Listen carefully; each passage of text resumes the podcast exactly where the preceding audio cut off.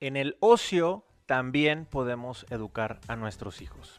Soy Indalecio Montemayor y te invito a que te quedes en este video podcast de Recomienda Acciones.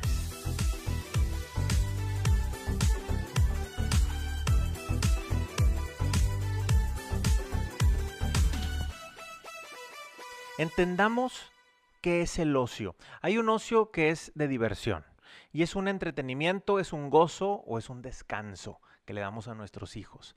Eh, no, le va a demandar a nuestro hijo que gran esfuerzo o inclusive no le va a dejar ningún aprendizaje. Y algunos ejemplos de este tipo de ocio de diversión pues puede ser cuando va al cine o cuando lo dejas ir a ver la tele un rato o ir a ver un espectáculo, si son más grandes, cuando los llevamos, ir a algún parque temático, etc. Es plenamente diversión. Pero también hay otro ocio que es de satisfacción. Eh, ¿Cuál es la característica? Es, es, ese ocio lo que busca es una realización de la persona y la familia. Ahonda en las capacidades y en los talentos. Y tiene una característica que te quiero compartir. Esa característica es que es más dirigido o mediado, es trabajado y también es exigente.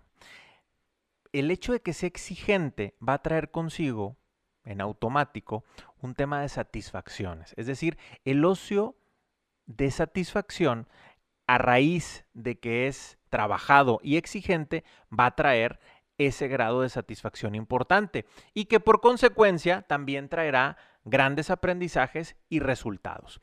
¿Cuál es un ejemplo del ocio de satisfacción? Pues es el deporte, son las actividades culturales, son puede ser la música, puede ser algún voluntariado, etcétera todas aquellas veces que a lo mejor los mandas a, hacer alguna labor social, e, eso funciona también.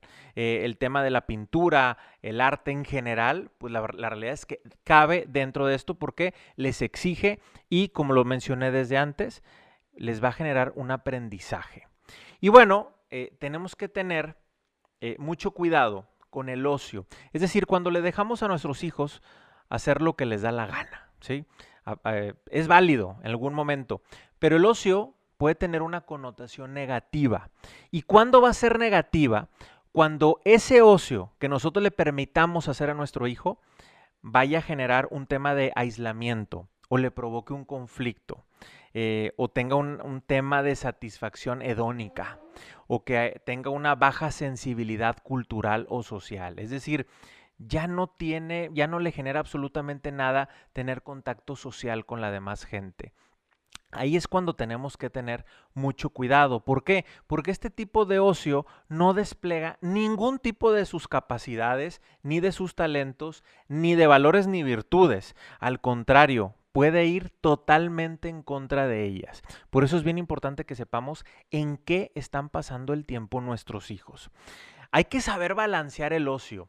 No, no, no me gustaría que te quedaras con una idea de que, oye, pues tengo que traerlo siempre en el deporte este, y que prácticamente tenerle una agenda post escuela, pues no, definitivamente no es el objetivo, sino hay que saber balancear el ocio de diversión y el de satisfacción. No están peleados uno de otros.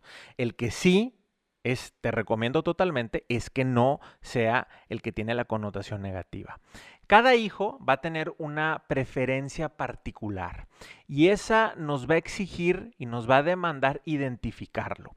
Si tú tienes dos hijos, tres hijos o más, pues tú sabrás que tienen diferentes gustos. Por más que yo sea futbolero y yo quiera llevar a mi hijo, a mis dos hijos o a mis tres hijos a que vayan a practicar el fútbol, es muy probable que a lo mejor uno de ellos no les sea interesante y me va a doler en el alma, pero tengo que identificar qué es lo que lo motiva, cuál es esa preferencia que tiene. Nosotros eh, podemos caer, nosotros como papás, tú y yo, podemos caer en una, en una improvisación en el tema del ocio. Y por falta de tiempo, eh, empezamos a tomar decisiones que nos quiten el apuro. Eh, pero ese quitarme el apuro no siempre va a ser lo mejor para nuestros hijos. Por eso el tema del ocio pareciera que no hay que ponerle atención, pero es tan importante, tiene un impacto tan fuerte en nuestros hijos que nos va a exigir que le dediquemos tiempo para pensar las cosas importantes en cómo invertir ese tiempo de la mejor manera para nuestros hijos. Es decir, analizar en realidad qué plan vamos a tener con cada uno. A lo mejor tú me dirás, oye, pero es que hay ciertos tipos de ocio o ciertas actividades que van a demandar un dinero. Pues no tienes necesariamente que meterlo a algo que sea tan costoso. Las actividades deportivas las pueden hacer ellos mismos de alguna otra manera. Pueden hacerlas, por ejemplo, contigo en un parque. ¿Sí? Eso también le representa. Y jugar con otras personas. A veces nos encasillamos en cómo lo hacen los demás, pero olvidamos también cómo lo hicimos nosotros. Y también vale la pena que reflexionemos en eso. Quiero cerrar con tres recomendaciones que es la razón de ser de este video podcast. Y la primera de ellos es tomarte un tiempo con tu cónyuge para que analicen qué es lo que están haciendo sus hijos hoy en día en este tiempo de ocio y particularmente más en este tiempo en el que estamos más encerrados en nuestra casa. Ese ocio estamos dejando que hagan lo que quieran para quitar a nosotros el apuro o en realidad tiene algo dirigido. No significa que todo lo tengas que planear y todo lo tengas que ejecutar y supervisar, sino saber a qué le estamos dando peso y si en realidad le estamos dedicando algo a ellos. Segundo, identifiquen las actividades que puedan interesarles más en cuanto a lo deportivo, lo cultural o lo que más le gusta. A lo mejor un tema de voluntariado también puede ser.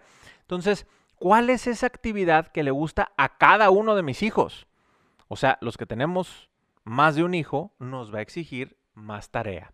Y por último, para que pueda orientarte a ti y a mí de mejor manera, te recomiendo un libro. Ese libro te va a ayudar a profundizar sobre este tema del ocio. El libro se llama Ocio y Tiempo Libre, un reto a la familia. Y el autor es Ignacy de Bofarul. Te dejo con este tema y esa reflexión. Espero que te sirva para tomar tus próximas decisiones en lo relacionado a ocio. Soy Indalecio Montemayor de Family Link en este video podcast de Recomienda Acciones.